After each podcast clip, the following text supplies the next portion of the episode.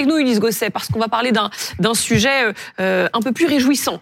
On va parler euh, de cette tentative d'alunissage du vaisseau spatial américain Odysseus. C'est en ce moment que ça se passe. On voulait vous le faire vivre en direct. Euh, vous êtes avec nous, Philippe Enareros, rédacteur en chef du magazine Ciel et Espace. Bonsoir à vous. Et on est aussi avec Marie-Ange Sangui, rédactrice en chef du magazine Espace et Exploration. bienvenue à vous également à distance.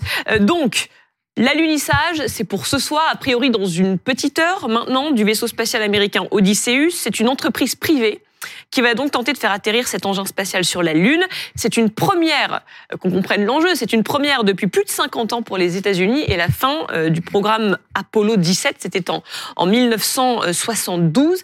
Racontez-nous euh, ce qui est en train de se passer à l'heure où on parle. Alunissage prévu à quelle heure? Donc minuit et demi? À l'unissage prévu à 0h24 heure euh, française. Euh, pour l'instant, la sonde se trouve sur une orbite circulaire quasi polaire, c'est-à-dire que au lieu de tourner autour de l'équateur, elle tourne d'un pôle à l'autre, euh, à environ donc 92 km d'altitude. Et ça va se passer assez vite. Il va falloir décrocher de cette orbite, donc il va y avoir un allumage du moteur, et tout ça va se passer à peu près 15 minutes avant euh, le, le, contact avec le sol. Et euh, 12 minutes avant, euh, le, le moteur principal vraiment va, va, va, donner toute sa puissance pour vraiment ralentir euh, le, le vaisseau, qu'il arrive en position verticale, parce que pour l'instant, il est il, navigue de manière latérale par rapport au sol lunaire. Donc, euh, on, ne se pose pas comme un, comme un avion sur une piste. il faut se poser comme un hélicoptère. C'est périlleux cette descente sur la Lune. C'est toujours périlleux, mais on connaît les agences spatiales euh, d'État euh, comme la NASA ou, ou, même les, les, Russes savent comment faire puisque ça a déjà été fait. Euh, on connaît la recette. Là, c'est une entreprise privée qui certes a pu bénéficier de, de transferts de technologie, de techniques de la part de, de la NASA, mais qui découvre euh, elle-même cette, cette technique. Donc on va voir. Pour l'instant, il faut dire que depuis le lancement, le 15 février dernier, la sonde marche très bien. Euh, l'insertion sur l'orbite lunaire a été remarquable. Donc jusque-là, tout va bien. Tout, tout, tout, va bien. Donc on, pourrait être confiant là pour une fois. Parce que, parce que je le rappelle, euh, c'est moins de 50% de, de, de, de, taux de réussite pour ces missions d'atterrissage robotisées sur la Lune. Il y en a eu récemment d'ailleurs de sociétés américaines, israéliennes, japonaises. Pour l'instant, il y a eu très peu de, très peu de succès. on, est, je disais, avec Marie-Ange Sangui, c'est pas dit que cet engin euh, à, l'UNIS euh, ce soir. On rappelle qu'il y a personne dedans. Hein. Tout à fait, c'est une mission qui est inhabitée, hein, c'est de, la robotique pure. Et il est vrai que quand on regarde depuis le début de l'année, c'est la troisième mission qui va tenter d'allunir. Euh, les deux précédentes, ben, il y en a une, ça c'est mal terminée, c'est-à-dire Peregrine a fait le tour de l'orbite lunaire, elle est rentrée, elle, a, elle s'est consumée dans l'atmosphère terrestre puisqu'elle avait eu un problème de carburant. Quant à Slim, la japonaise, elle est descendue, elle s'est presque posée correctement, mais elle a terminé sur la tête, elle fait l'arbre droit sur la Lune. Donc là, on espère quand même que ce soir, on va avoir un succès total. Ça serait bien, ça serait bien à la fois pour les missions lunaires d'une manière générale et pour, bien sûr, Intuitive Machine, qui est cette société privée. Ça vous fascine un peu tout ça, Perico? Enfance, j'avais 10 ans pour euh, Apollo 9, les premiers pas sur la ligne avec euh, Aldrin. Euh, j'ai vécu tout, on suivait ça, 14, 15, 16, l'accident, la tragédie de 13, mhm. Apollo 13. Une question simple, c'était il y a 52 ans. J'imagine que les progrès technologiques de la science mhm. en termes de voyages spatiaux et cosmiques ont dû merveilleusement progresser en 52 ans. Et tout pète, c'était mieux avant. Qu'est-ce qui se passe? On était plus compétents. Comment ça se fait que des simples modules ont posé euh, Saturne 5, envoyé des, le, M se, se séparer, ça se posait sur la Lune avec des. Imaginez qu'il y ait eu des expéditions habitées là. Bon, c'était pas le cas, mais on a perdu la technologie, on sait plus faire, le matériau est moins bon, où il y a des ondes qui perturbent. Là, je dois dire qu'on n'y comprend rien. mais pourquoi c'est si difficile d'allunir? Parce qu'on n'a pas de positionnement en direct de la sonde. Mais on l'avait, Ulysse. Non, non, non, parce que là. Autrefois, euh, on posait des gens. Il y a une et là, on peut plus poser une capsule. Écoutez-moi, il n'y a pas de GPS, pour être clair, ni Galiléo. Euh, c'est-à-dire qu'en en fait, euh, ceux qui contrôlent la mission ne peuvent pas, en temps réel, repositionner la sonde pour qu'elle atterrisse sur le cratère où elle doit atterrir. Donc c'est le problème principal. Alors qu'est-ce que font les, les scientifiques et tous ceux qui travaillent dans l'espace? Ils mettent des satellites en orbite pour justement ralentir le temps euh, entre le, le, système de contrôle et la sonde pour assurer son atterrissage. Mais il faut quand même voir que elle passe, on est à 92 km actuellement de la Lune, et elle passe euh, en 15 minutes euh, de 1800 mètres à zéro. Bien sûr. Donc, vous imaginez la difficulté. Il faut ralentir la sonde. Il faut passer donc. Mais comment faisaient les Apollo eh ben, non, mais, là, c'est de l'autre côté. Là, c'est le côté sombre de la Lune, si j'ose dire. Ah, on est d'accord. et donc, c'est face cachée. Toujours plus la fameuse face cachée. C'est pour ça que c'est difficile. C'est pour ça qu'il y a toujours un risque. Alors, effectivement, euh, cette fois, on espère que ça va marcher.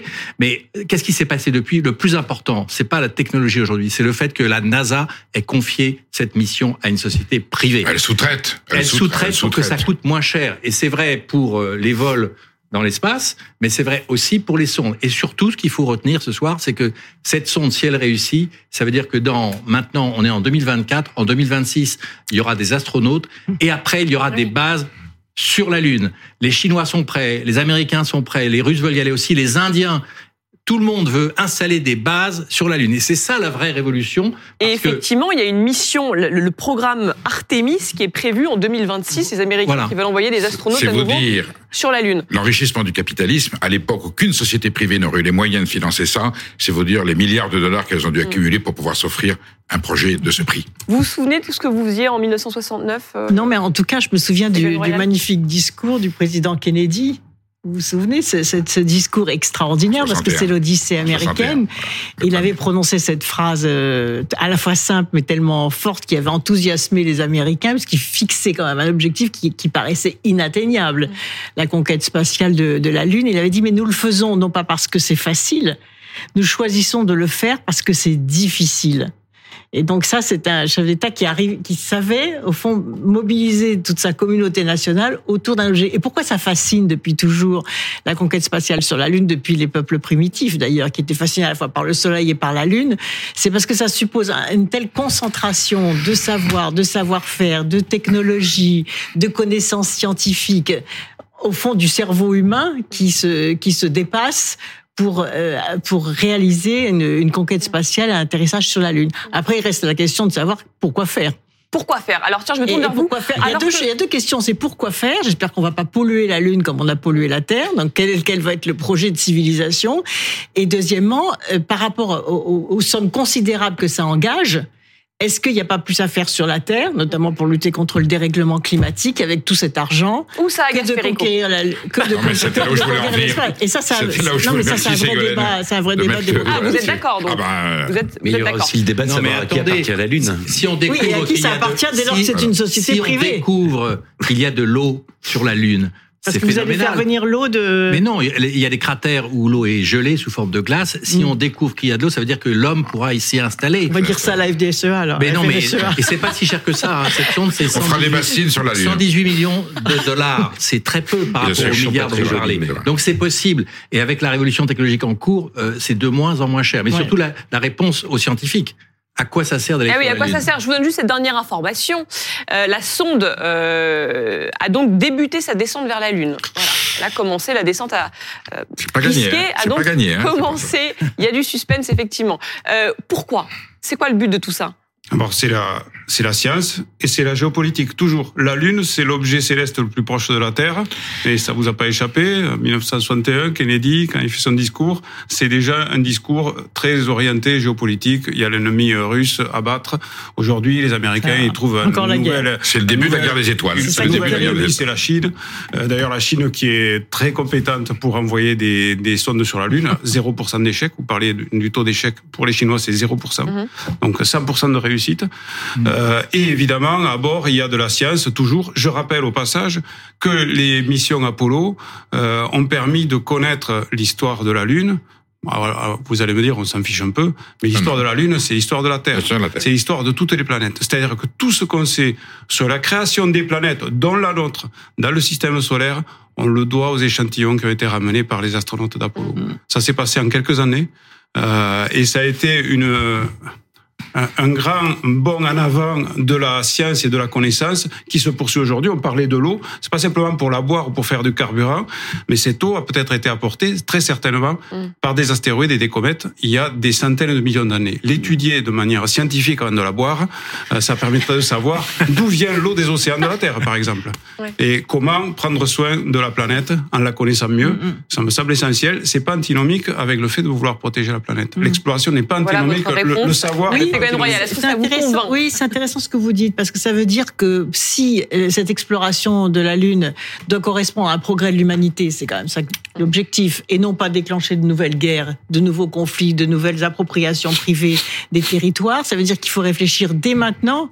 à l'organisation euh, géostratégique politique finalement et qui est un objectif commun de, de tous ces pays qui sont en compétition euh, pour que on ne reproduise pas sur la lune les, les, pires défauts de ce qui se passe sur la terre avec les guerres et la, et la dégradation de, de l'environnement donc ces deux enjeux là qui peuvent permettre un défi supplémentaire qui par sa réflexion pour avoir un retour positif sur la planète Terre.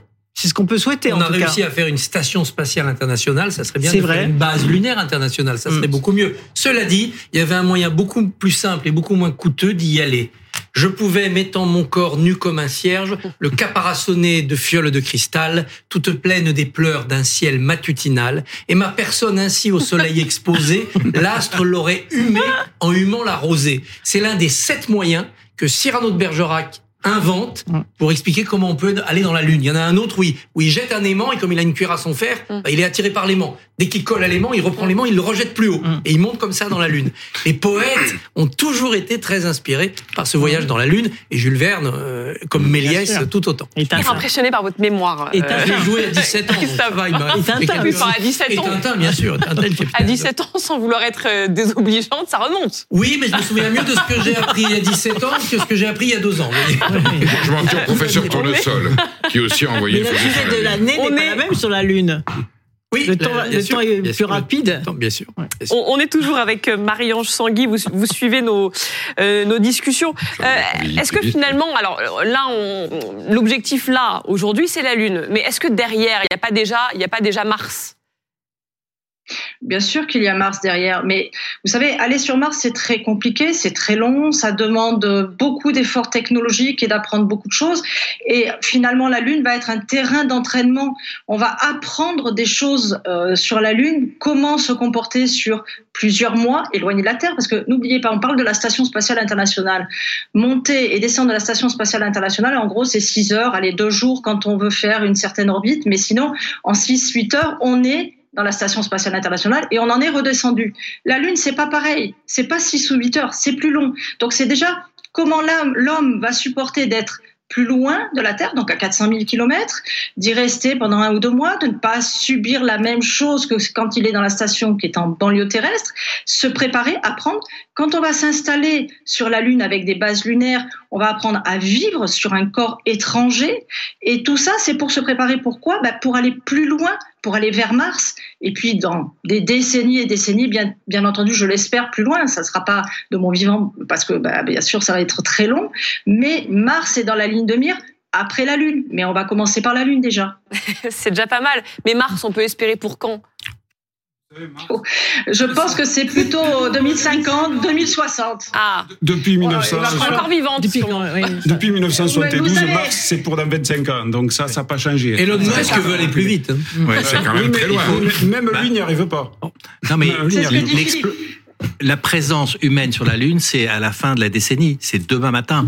Euh, la mission dont vous parliez, Artemis 2026, c'est dans deux ans. Et qui pourrait être à bord du prochain vaisseau spatial sur la Lune? Il y a quatre astronautes, dont Thomas Pesquet, qui a évidemment, euh, qui rêve évidemment de. Qui s'est ah, positionné. Bah, alors non. Non, mais vous dites non. Il en rêve. Il en rêve. Oui, c'est un rêve pour les. Ah, alors Marion Sandy vous contredit. On peut rêver. Il y a une femme. Alors allez-y, Marion conditionnée aussi. Euh, il faut savoir que nous avons trois places européennes à bord des missions Artemis pour l'instant, mais en aucune façon il n'est signifié que ce sont des places où nous allons descendre sur la Lune. Nous serons sur du circum lunaire, peut-être sur la Gateway, c'est-à-dire la, la, station euh, 6 lunaire qui va tourner autour de la Lune, mais pour l'instant rien n'est signé, acté pour dire que nous allons avoir des Européens posé sur la Lune. Et encore moins Thomas Pesquet, parce que bah, euh, on n'a pas décidé qui va partir autour de la Lune, et on n'a pas décidé si un jour on a une place pour le sol lunaire, que ça sera lui. Donc euh, non, c'est pas Thomas Pesquet. Il en rêve, bien entendu. Mais vous savez, comme tous ces petits compagnons qui sont euh, soit à l'entraînement actuellement ou qui ont déjà fait une à deux missions pour les, toute, sa, toute sa promotion, ils ont tous envie d'aller autour de la Lune et bien sûr, ils ont envie d'aller sur la Lune. Euh, une dernière question sur le plateau. Euh, on sait que c'est devenu l'espace un secteur ultra concurrentiel. Euh, où se situent les États-Unis par rapport à la Chine, par exemple? La Chine a rattrapé son retard. Oui, dans la nouveauté, c'est l'arrivée de, pays comme l'Inde, le Japon ou Israël, par exemple, qui envoient des sondes sur la Lune. Donc, en fait, la compétition s'est élargie mais les deux grands acteurs, ça reste évidemment les États-Unis et la Chine qui ont des moyens colossaux. Euh, et l'Europe, nous, on est où par rapport à L'Europe essaye. Il y a une. Enfin, je crois que les experts pourront le dire mieux que moi, mais l'Europe essaie d'être associée à cette conquête de la Lune, avec notamment euh, des équipements qui permettent euh, de mettre des satellites en orbite, de proposer des instruments scientifiques à bord des vaisseaux spatiaux, mais elle n'est pas en mesure aujourd'hui, pas assez de moyens pour lancer son propre véhicule spatial vers la Lune. Donc on est à la traîne, nous Non, on n'est pas à la traîne. Les, moyens engagés en Europe sont infiniment moindres que ceux engagés aux États-Unis, par exemple, ou en Chine. Donc c'est normal, on en a pour notre argent. Mais par exemple, dans le programme Artemis, le moteur euh, principal du vaisseau spatial qui va conduire les astronautes américains et autres autour de la Lune, c'est l'Europe qui le produit. Il marche très bien. Donc on fait partie de cette aventure-là. Euh, on y sera à la hauteur de ce qu'on y met comme investissement et, euh, et, et, les résultats obtenus dans le spatial européen en termes d'exploration sont vraiment très bons par rapport à, à l'investissement qu'on y met, euh, qui est infiniment moindre que celui de la NASA par exemple. Mais potentiellement, l'Europe est la plus puissante si elle veut s'y mettre, à condition qu'il y ait des crédits public massif. Et donc, Odysseus a, débuté sa descente vers la Lune à l'unissage plus que risqué, puisqu'on rappelle que le taux de réussite n'est que euh, de moins de, 50%, euh, mais qui est donc prévu dans maintenant une petite heure. Merci beaucoup pour toutes ces explications.